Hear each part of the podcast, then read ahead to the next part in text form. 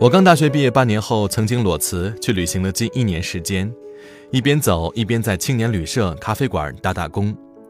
曾在厦门鼓浪屿的青年旅社做过前台，也在拉萨街头摆过地摊儿，当过咖啡馆的服务员，还在拉萨当地报社做了一个月的短期记者。无边无际的自然美景让人陶醉其中，只要行走在青山森林之中，坐在雪山湖泊之旁。夜晚抬头看到浩然星空、皎皎白月，就常常觉得幸福。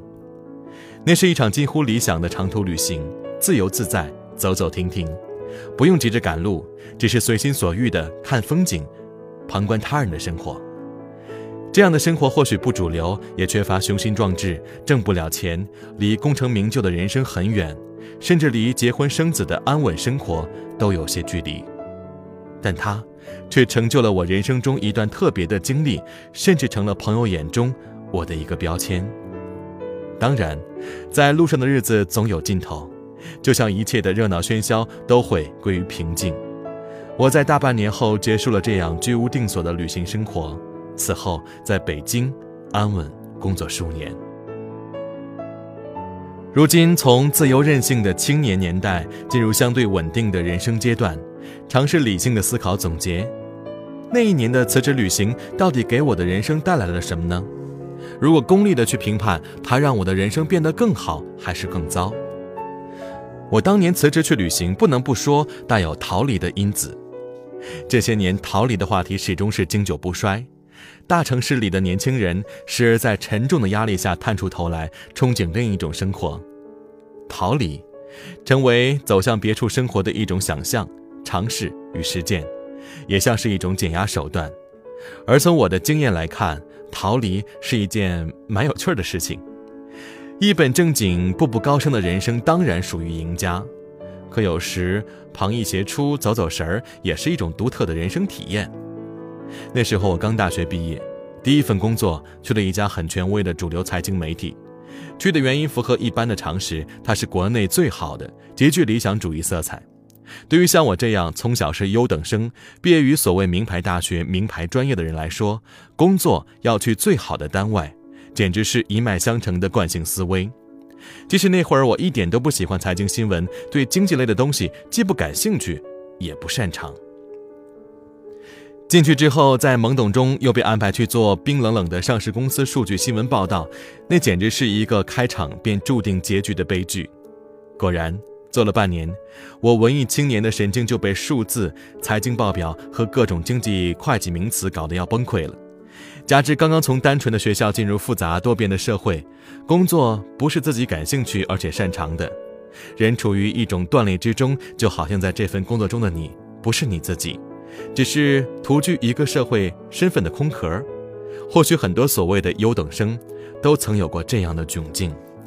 从小智力尚可，成绩优异，饱受关注和赞扬，但在诸多关注目光的压力下，多少会在不知不觉中满足他人的期待，将他人的赞美和向往当成自我存在的标尺，而真正充实的自己却没有足够的空间生长起来。这样的人生总会有一天会出现危机，或早或晚，或大或小。我的危机就出现在大学毕业后的那半年。而我稍有一丝幸运的是，很喜欢自然风光，喜欢四处旅行，那几乎是执念一般、非去不可的喜爱。所以，辞掉工作去旅行的念头拯救了我。这样的念头出现在脑海当中，整个世界都明亮了起来。于是，果断辞职，开始了一段自由自在的生活。那一年里，与大自然的亲近，没有压力的自由行走，带来了一种放松状态。逃离家庭、学校，简单的打打工、旅旅行，也不是不可以的嘛。在别人看来，这样的旅途不乏辛苦，背着四十升的大包四处辗转，赶车、找旅馆、爬山涉水，除了停在厦门、拉萨打工的日子，其余时间都处于一种居无定所的漂泊状态。但自己却不觉得累，那会儿年轻，只觉得好玩，浑身有挥洒不尽的力气。还有种真真切切在路上的豪迈和激情，就好像前方有看不完的风景，走不尽的路，整个人始终处于一种不断行走的兴奋之中。一年时间，似乎也将自己从一种沉重的负重中解放了出来。没有大业要去成就，没有何种身份非要获得，不必什么都要，只是简简单单的做自己，做自己喜欢的事情，过喜欢的生活，挺好的。我的旅行进行了一大半时，自然而然的觉得，需要一个终点，停下来好好工作生活。二零零九年十二月出发，走到赣南的朗姆寺时，已是次年的七月，正时获得了下一步如何走的启示。有一天听说镇上的白龙江是流到重庆的一个源头，便很想去看看源头到底长什么样。在青年旅社里召集几个感兴趣的人，一起沿着溪水徒步前行。走了一个多小时，泥土路拐了一个弯儿，就在转弯的那一刹，突然被一个念头击中：唉。还是继续去做媒体，去做记者吧。对此依然怀抱热情，只不过不做财经新闻了，改做更感兴趣的法治新闻吧。一直对功利主义有些排斥，相信跟随自己兴趣前行就是正确的道路。人活于世，总是需要前进动力。父母、老师的权威，害怕自身境遇不堪的恐惧。担心落后于人的通缉压力，都可以成为驱动人前往的一个动力来源，但这些不过是被动的推力。如果缺乏内心的主动渴望，一个人不可能走得远。我的辞职旅行也多多少少带有一些探索的味道。如何以自己的本来面目和兴趣存活于世？某种程度上来说，我找到了答案，所以后来去了北京。在一家主流媒体做了法制记者。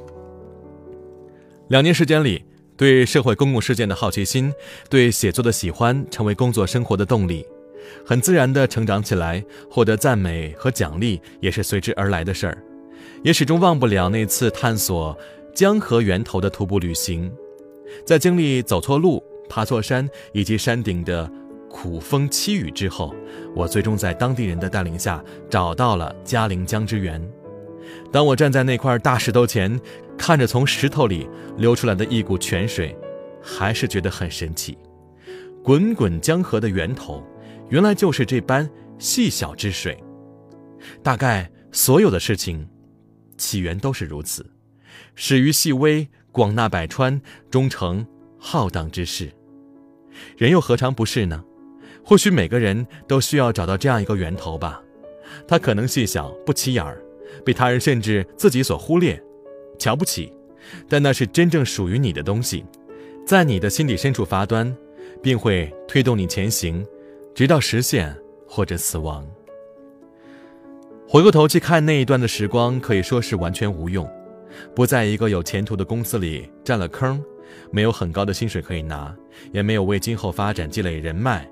看起来好像没有任何实现性的用处，但如果不以功利的目光衡量之，又好像有用的很多很多。比如获得更大的自由，将人生调整到一个正确的方向，成为自己，以致更多连自己都无法评估的有用。回到最初的问题，辞职旅行一年之后，我的人生变得更好还是更糟？答案是，没有标准答案。前段时间在上海见到大学同学们，大部分同学都在勤恳工作、安稳生活，不少已经做到公司中层，有单身的，也有结婚成家的，买车买房的，日子过得挺有劲儿，处于稳步上升的阶段。我在同学们显得很另类，却能够很好的交流。我对他们的公司里如何奋斗、如何处理种种关系感到好奇而有趣，他们也对我的自由生活表现出非常的羡慕。在这个三十而立的年头，我们已明白，没有错误的地方，奔向各自的人生道路吧，有何好与糟糕之分呢？生命始终是一场如人饮水，冷暖自知的过程，酸甜苦辣都必然会品尝到，没有哪条路是指向万无一失的胜利之路。